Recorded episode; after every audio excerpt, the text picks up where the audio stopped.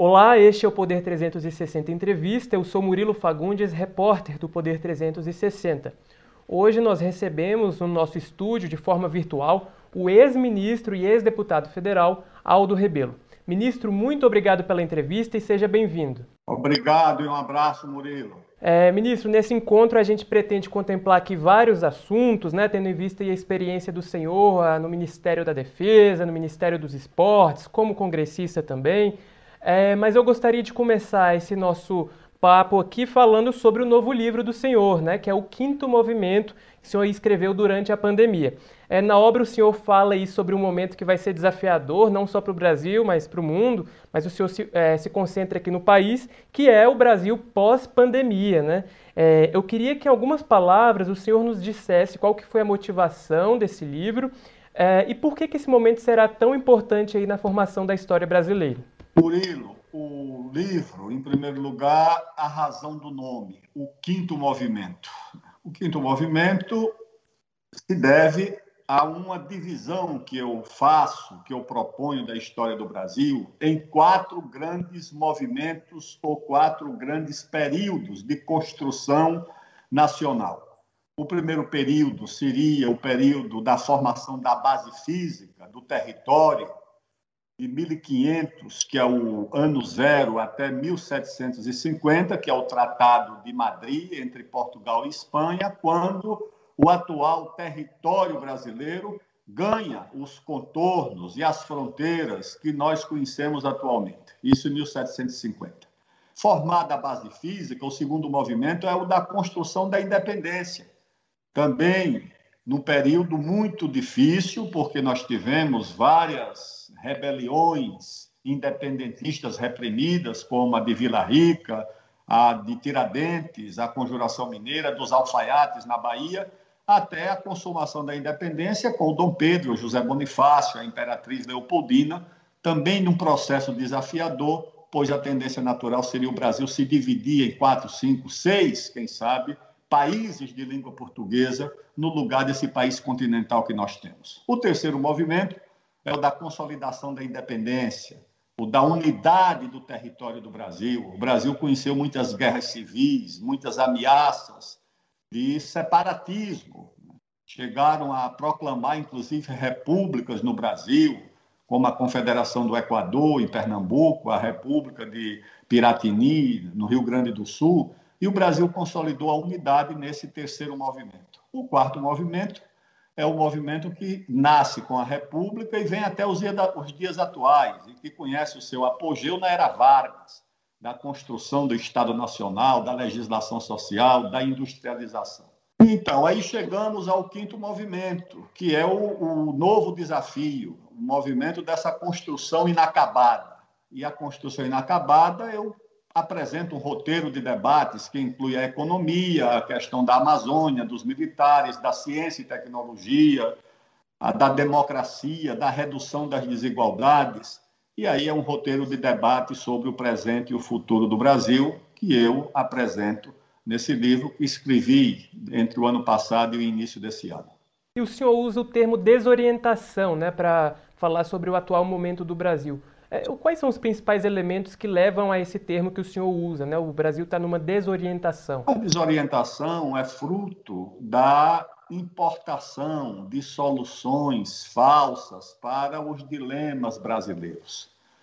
Você vê um presidente da República, os filhos e o governo que depositam toda a esperança do país num certo caminho dos Estados Unidos, na época do presidente Trump. Era todo mundo usando bandeira americana, o, o, vice, o filho do presidente posando com o boné do presidente americano e achando que a salvação do Brasil e do Ocidente, como achava o ministro Ernesto Araújo, é, estava exatamente nos Estados Unidos. E, do outro lado, setores das chamadas correntes progressistas que buscam essa mesma solução no outro lado da política americana, nos democratas, no presidente Biden.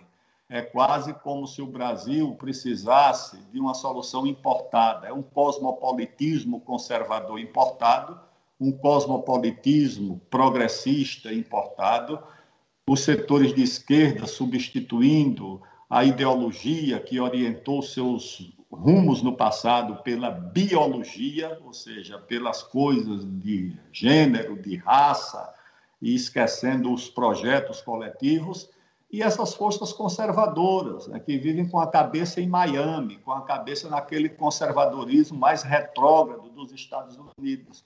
Isso desorienta o Brasil. Isso apresenta soluções falsas para, para problemas falsos, que não vão resolver os desafios ao desenvolvimento do país. Uh, ministro, o senhor falou isso já sobre o governo Bolsonaro, o senhor foi ministro da Defesa, a gente não pode deixar de comentar esse assunto. Né? Nos últimos dias, uh, o que dominou bastante a cena política, militar, foi aquela expectativa ali em torno da punição do ex-ministro e general da Ativa, Eduardo Pazuello, depois que ele participou de um ato político com o presidente Jair Bolsonaro uh, no Rio de Janeiro. Acabou que o Exército decidiu não puni-lo. Que o senhor analisa esse episódio? O que, que o senhor pode nos dizer? Eu acho isso uma tragédia, eu acho isso um engano de graves consequências, né? porque as pessoas ou as instituições cometem seus erros e seus enganos. Alguns são fortuitos, são circunstanciais, são momentâneos, são passageiros, mas esse relacionado com um dos pilares da existência, da vida, e do funcionamento dessas instituições, que é a disciplina, se você retira esse pilar da vida de instituições militares, o que é que sobra? Ora, a punição para a indisciplina, ela não tem apenas a função de alcançar o indisciplinado, de alcançar o infrator, de punir um erro. A punição na indisciplina tem um efeito educativo, pedagógico, é um gesto que se dirige a toda a corporação, a toda a tropa, dizendo o que é certo e o que é errado, o que pode e o que não pode, o que deve e o que não se deve no funcionamento dessa instituição. E quando você deixa impune a indisciplina de um general, que sinalização você está dando para o coronel, para o sargento, para o cabo, para o soldado? A indisciplina não admite relativismo. Um pode e o outro não pode. Ou a disciplina vale para todos ou para ninguém. É assim que funciona numa instituição militar. Então, a sinalização é a pior possível, diminui muito o prestígio das Forças Armadas diante da população. A população fica em dúvida se deve continuar financiando uma instituição que detém o monopólio da força, da violência, que é armada, que tem tanques, aviões de guerra, navios de guerra, quartéis armas. Para quê? Para participar da política? Não, isso não pode, isso é indevido. Então, eu creio que isso é muito grave. O Brasil já conheceu isso. O Brasil já conheceu isso com efeitos muito deletérios, de desrespeito entre oficiais, de oficiais subalternos desafiando com palavras de baixo calão oficiais superiores, generais. Eu acho que foi um erro estimulado pelo presidente da República porque o presidente da República sempre foi um indisciplinado, foi expulso do Exército por indisciplina. Chegando nas forças, na, no comando das Forças Armadas como presidente, talvez, quem sabe, ele ache que possa fazer da indisciplina também um instrumento político é, do seu governo e dos seus interesses. E o senhor acha que essa decisão foi única do, do comandante do Exército, o general é, Paulo Sérgio, ou o senhor acha que essa foi uma decisão, uma posição do Exército ali como instituição? Eu acho que a decisão foi acompanhada por disciplina, por incrível que pareça. Por quê? Porque houve, todo mundo sabe, nos bastidores, reações muito grandes a essa decisão. Principalmente quando se sabe, Murilo, que muito recentemente os comandantes das Forças Armadas o ministro da Defesa foram destituídos sem uma razão aparente, sem uma razão evidente. As razões da destituição dos comandantes militares e do ministro Fernando Azevedo permaneceram na sombra, embora se desconfie que eles foram destituídos exatamente por não admitirem submeter as instituições, as Forças Armadas, aos caprichos do presidente da República. É isso que circula entre aqueles que conhecem o funcionamento dessas instituições. Portanto, eu não acredito que tenha sido em função do, da pressão coletiva dentro das Forças Armadas. Foi uma escolha errada, por razões que o, o, o comandante do Exército um dia haverá de explicar, porque ele trabalhou comigo no Ministério da Defesa e todos nós tínhamos dele a melhor impressão possível. Por essa razão, nos surpreendeu essa decisão de impunidade para o Pazuello. A posição do presidente da República não surpreendeu ninguém. A do Exército surpreendeu. É, e falando agora, ministro, sobre a chance de ruptura democrática, né? Há quem diga que o ocorrido com o ex-ministro Pazuello abre espaço para aventuras autoritárias do presidente e que até chama o exército de meu exército, né? O senhor acha que existe esse risco de ruptura democrática? Não, não creio, porque, em primeiro lugar, a ruptura democrática carece de uma articulação ampla, envolvendo forças heterogêneas e lideranças respeitáveis. Eu não vejo no Brasil nenhuma liderança respeitável interessada ou capaz de articular qualquer tipo de violação dos princípios constitucionais ou das normas democráticas. Presidente da República de, de, detém uma autoridade formal, porque é o presidente da República, mas não é um presidente da República com autoridade moral e política capaz de forçar a violação das normas constitucionais. Eu não vejo instituições ou militares ou da sociedade civil, como em 64, que você tinha o empresariado, a mídia, todos interessados numa ruptura que terminou acontecendo. No momento, eu não vejo essa liderança, essa capacidade. Eu vejo as arengas do presidente da República, as bravatas, que são características dele, de quem o conhece há muito tempo, como nós conhecemos, mas não vejo essa possibilidade. Aliás, o presidente da República sempre é, ficou do lado da indisciplina. Em 2007, 2008, por aí, houve aquela rebelião, aquele motim dos sargentos da aeronáutica responsáveis pelo controle de voos. E aquilo ali reuniu desde deputados do, do PFL, do PSOL, e até o próprio deputado que hoje é presidente da República. Ou seja, a indisciplina sempre teve é, partidários no Brasil. Mas as Forças Armadas conseguiram contornar. O presidente Lula compreendeu que não poderia ter uma atitude é, de dúvida em relação àquele momento, mas é hoje o presidente da República que apoia a indisciplina é quem lidera esses atos lamentáveis Sim, ministro, mudando um pouco agora o rumo da nossa conversa, uh, mas ainda falando sobre as ações do governo federal, uh, o senhor foi ministro dos esportes e o governo do presidente Jair Bolsonaro resolveu sediar a Copa América uh, durante a pandemia de Covid aqui no Brasil.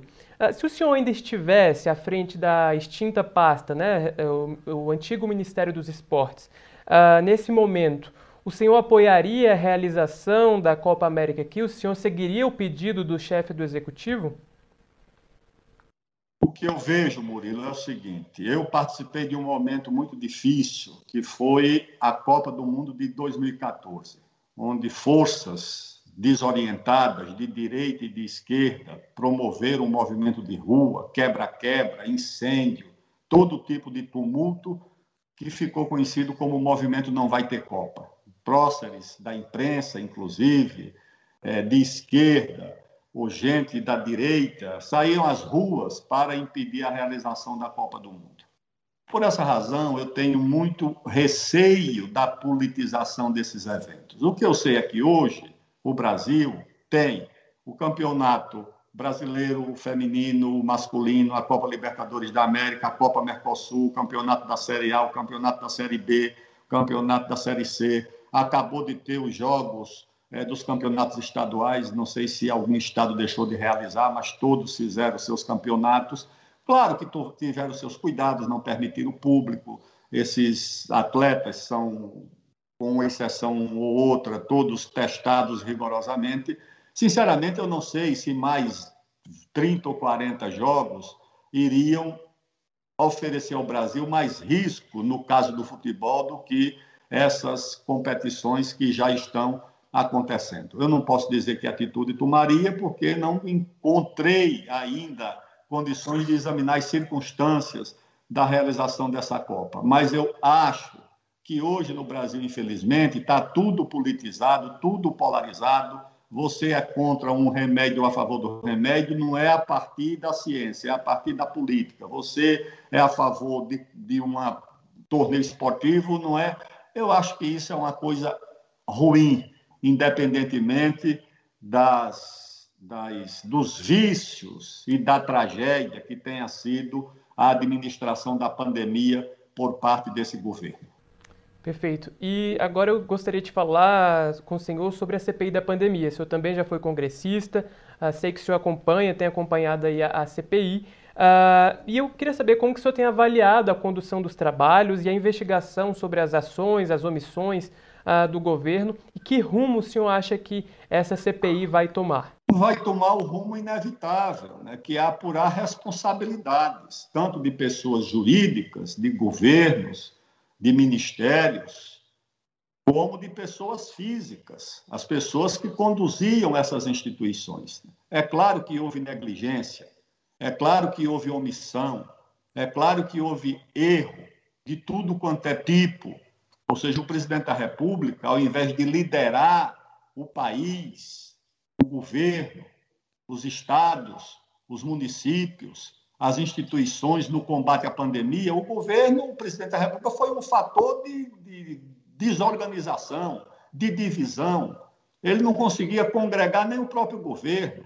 Tirou, trocou dois ministros da, da saúde, dois médicos, colocou lá um general que não conseguiu dar conta do recado, brigou com os governadores, aliás, continua brigando com os governadores, brigando com os prefeitos, ou seja, negligenciando a compra de vacinas, as providências sanitárias recomendadas mundialmente.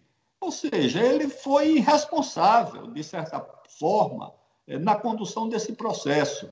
E sendo irresponsável na condução do processo, foi responsável pelo agravamento de uma situação que já era muito difícil. E a, a CPI, naturalmente, vai apurar tudo isso. Ah, agora vão reclamar que a CPI é politizada.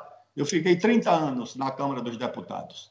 Nunca vi uma CPI que não fosse politizada. Todas as CPIs criaram CPI contra Lula, contra Dilma, mas CPIs têm essa natureza. Agora, o que se deseja é que ela, porque tem oposição e tem situação no Congresso, é que ela tenha capacidade de investigar, de apurar as responsabilidades em casos graves, como já fez em relação à corrupção e a outras questões, que faça agora em relação a essa situação da pandemia e da responsabilidade pelos 400 mil mortos no Brasil. Quantas dessas mortes poderiam ter sido evitadas, por exemplo, se o processo de vacinação, que ainda está lento, tivesse começado em dezembro, como muitos países começaram? Eu conversava com embaixadores, meus amigos aí de Brasília, que em dezembro já estavam viajando para os seus países. E não eram os Estados Unidos nem Inglaterra, viajando para a África, para a Ásia, para o mundo árabe, para se vacinar, enquanto que hoje nós não conseguimos ainda as vacinas suficientes nem para alcançar a população mais vulnerável e mais exposta. Perfeito. Ministro, eu queria falar agora um pouquinho sobre 2022, né? Que, aliás, se a pandemia cessar com o avanço da vacinação, enfim, é, é o que a gente espera, será o início desse momento pós-pandêmico que o senhor cita no livro, né? É, qual projeto político o senhor vê como mais uh, arrojado para disputar e, consequentemente, vencer as eleições uh, no, no, ano que vem? O que, que o senhor tem analisado desses movimentos aí uh, na cena política para 2022?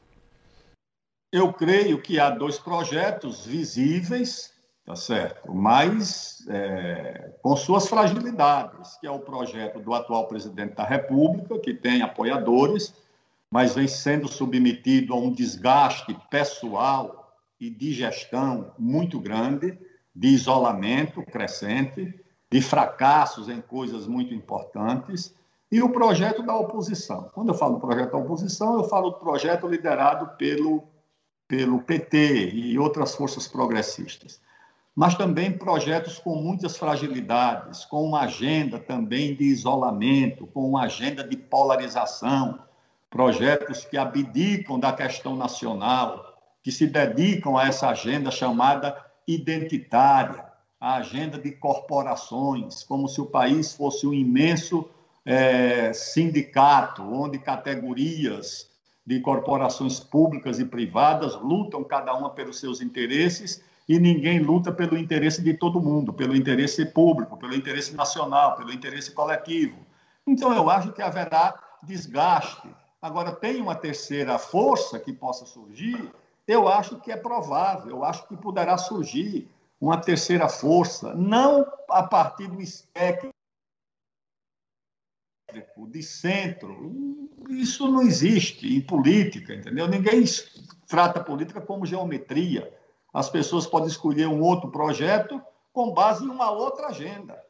Ao invés dessa agenda do cosmopolitismo é, importado da Europa e dos Estados Unidos, uma agenda que tenha como base a retomada do crescimento da economia nacional, a retomada da luta para reduzir desigualdades, a retomada da questão da democracia. É isso que o país está precisando. É a retomada da centralidade da questão nacional. Desculpe interromper, quem que o senhor acha que seria aí uma figura apta a liderar essa terceira via ou essa terceira força, como o senhor disse? Olha, as, os movimentos muitas vezes são criados a partir de lideranças que projetam a sua figura e constroem movimentos. Em outras circunstâncias da história, são os movimentos que se constituem e, a partir daí, eles criam a necessidade de uma liderança. Você tem hoje lideranças importantes? Tem. No, no, no governo, o próprio presidente da República, o vice-presidente, Mourão.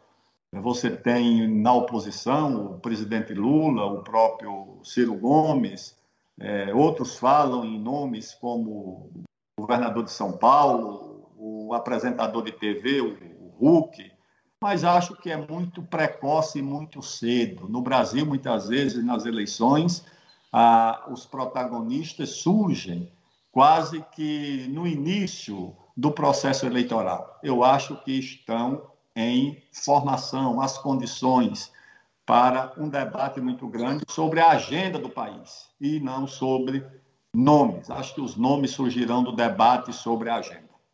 Perfeito. Só para a gente encerrar aí sobre 2022, queria saber sobre o senhor. O senhor pretende se candidatar aí a um cargo eletivo novamente? Tem essa pretensão? Quais são os planos aí para os próximos anos? Olha, os meus planos nos últimos três anos foram, em primeiro lugar, escrever esse livro, né, reunindo as minhas convicções, em parte a minha experiência e um roteiro para debater o futuro do Brasil, o caminho do Brasil, fazer esse debate em torno desse roteiro e dessa agenda no Brasil inteiro, com sindicatos, empresários, trabalhadores, intelectuais, acadêmicos. Estou fazendo esse debate em seguida, eu vou examinar o, o que posso fazer ou não, retornando para a disputa eleitoral. Na política, eu estou, nunca me afastei da política, no sentido de uma prática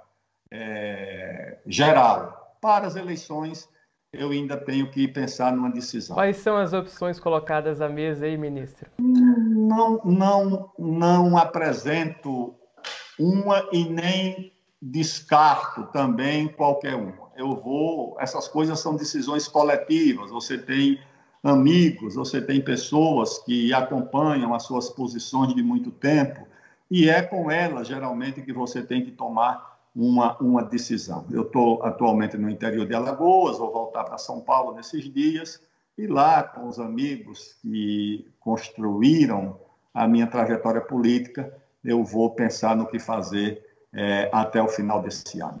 Perfeito. Agora eu queria falar um pouquinho sobre a Amazônia, né? Os dados mais recentes aí do INPE, eles mostram nova, novamente uma alta nos registros ah, do desmatamento na região. E nessa semana, o vice-presidente Hamilton Mourão, que preside o Conselho da Amazônia, disse que planeja uma nova operação militar ali contra o, contra o desmatamento, a Operação Verde Brasil 2, né, que seria uma segunda edição daquele primeiro movimento. O senhor acha que houve melhora expressiva com a operação liderada pelo vice-presidente e o senhor defende o retorno desse, uh, dessa operação?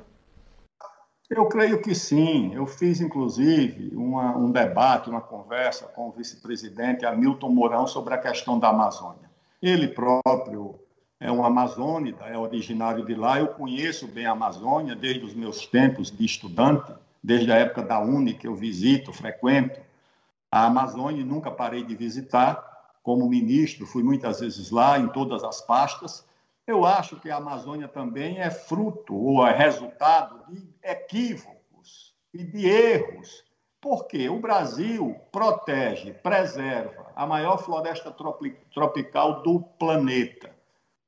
Estados como o estado do Amazonas protegem e preservam 97%, um pouco mais de 90% de toda a sua vegetação nativa e o Brasil vai parar no banco dos réus do mundo, como se fosse o vilão do meio ambiente, é claro que tem alguma coisa errada, que é a incapacidade do governo de explicar a Amazônia para o Brasil e para o mundo, porque as pessoas estão convencidas que aquilo ali quase que se encontra num caminho de desmatamento irreversível, o que não é verdade. Não é verdade. Isso é uma, uma, uma fraude completa. Como é que um estado como o Amazonas, que tem 97% de sua área preservada, vai atingir uma situação de desmatamento irreversível. Não, Amapá, que tem 80% do território em, em parques nacionais, área indígena, Roraima, que tem 70%, não. Agora, o Exército presta serviços importantes à Marinha na área de saúde, mas não resolve a situação da Amazônia. A Amazônia se resolve com um projeto que reúna proteção e desenvolvimento, porque ninguém quer saber como vivem 25 milhões de brasileiros que habitam na Amazônia, nas condições mais precárias do Brasil.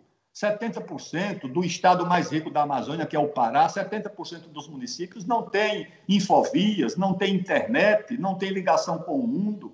Não existe na Amazônia infraestrutura, estradas ligando as capitais. Ninguém quer saber disso, ou seja, você tem que proteger as florestas e proteger as pessoas, os índios, os ribeirinhos, a população mais abandonada do Brasil, a população indígena, vivendo ali à espera do favor de uma ONG. Não, pessoal, isso não dá certo. O Brasil tem que cuidar da Amazônia, mas não é só o Exército, não. O Exército já faz muita coisa, já faz uma parte muito importante com a aeronáutica e com a marinha. Mas é a sociedade brasileira, o Estado brasileiro, que precisam, de fato, integrar a Amazônia, ao, ao, país, à sociedade nacional, porque aquilo ali está abandonado desde o Tratado de Tordesilhas. Os portugueses deixaram a Amazônia para o Brasil, mas o Brasil não tomou conta da Amazônia até hoje. É a impressão que eu tenho. Então, a impressão que o senhor tem é que o problema é, do desmatamento, o combate ao desmatamento é válido, mas na avaliação do senhor, a gestão e a comunicação, no caso de mostrar para os estrangeiros, enfim, é, sobre a, a, Amazônia, são pontos de mais que merecem mais atenção nesse momento. É isso? É isso por quê? Porque o desmatamento criminoso, a queimada criminosa, que é uma atividade residual, porque ali tem um milhão de agricultores, 500 mil são assentados da reforma agrária, 97, 98% dessas pessoas não desmata nada o desmatamento criminoso é a exceção. Agora, como não tem fiscalização, não tem vigilância, o Estado não está presente, não tem infraestrutura, então o crime é consequência desse, desse abandono, dessa omissão. É preciso que o país assuma a Amazônia, tome conta da Amazônia no que ela tem de bom, a maior província mineral do planeta. Você tem a maior mina de diamante. Imagine, ô Murilo, o Brasil tem lá em Rondônia, numa terra indígena, a Reserva Roosevelt, a maior mina de diamante do mundo. Tem aí relatório publicado nos jornais que são 3 bilhões de dólares que dormem debaixo da terra indígena anualmente de diamante. Ninguém toma conta disso. Esse diamante sai de contrabando, o ouro, os minérios, as terras raras. Ou seja, então, ao, ao lado dessas potencialidades, você tem a ação criminosa a ação de quem desmata criminosamente, do contrabandista, você tem de tudo. Se você tomar conta, você vai ter o, o, os benefícios da Amazônia para a população local e para o país, e vai naturalmente coibir e reduzir a taxa de criminalidade dos crimes nacionais e transnacionais nas fronteiras. Indo para o fim da nossa entrevista, ministro, é, eu queria falar um pouquinho sobre o Código Florestal, né? O Código Florestal está perto de completar 10 anos e eu gostaria de saber do senhor o que, que ainda precisa ser melhorado na sua implementação e qual é a avaliação do código hoje. O código hoje é tido como uma espécie de fiador das ambições do Brasil nas chamadas metas do milênio, na Conferência do Clima em Paris. Só na área de proteção permanente, nessas áreas vulneráveis, nós vamos introduzir ou incorporar 12 milhões de hectares de vegetação nativa. O código é um código muito rigoroso com os agricultores. Na Amazônia, ele impõe uma renúncia de 80% da propriedade para a proteção ambiental no bioma Amazônia, o proprietário só pode usar 20%. Isso é uma coisa muito rigorosa, é uma pena muito pesada que o agricultor tem que pagar, mas o agricultor paga esse preço, respeita o código. Agora o Ministério Público ainda recorreu, foi ao Supremo, questiona naquilo que beneficia o agricultor. O código tem que ser aceito por todos ele é respeitado mundialmente, ele é acolhido como a legislação mais avançada do planeta, mas ele tem que ser respeitado e acatado por todos, pelos agricultores, mas também pelo Ministério Público. As ONGs hoje já defendem o código, reagiram muito na época, mas hoje elas próprias defendem que o código seja aplicado, porque de fato ele é uma legislação que ajuda e protege o meio ambiente. E acho que é, nós conseguimos isso por quê? Porque nós combinamos essas duas exigências. Havia uma posição muito é, firme dos ambientalistas, outra dos agricultores. Eu era o relator e disse: olha, o Brasil não pode renunciar nem ao meio ambiente nem à agricultura.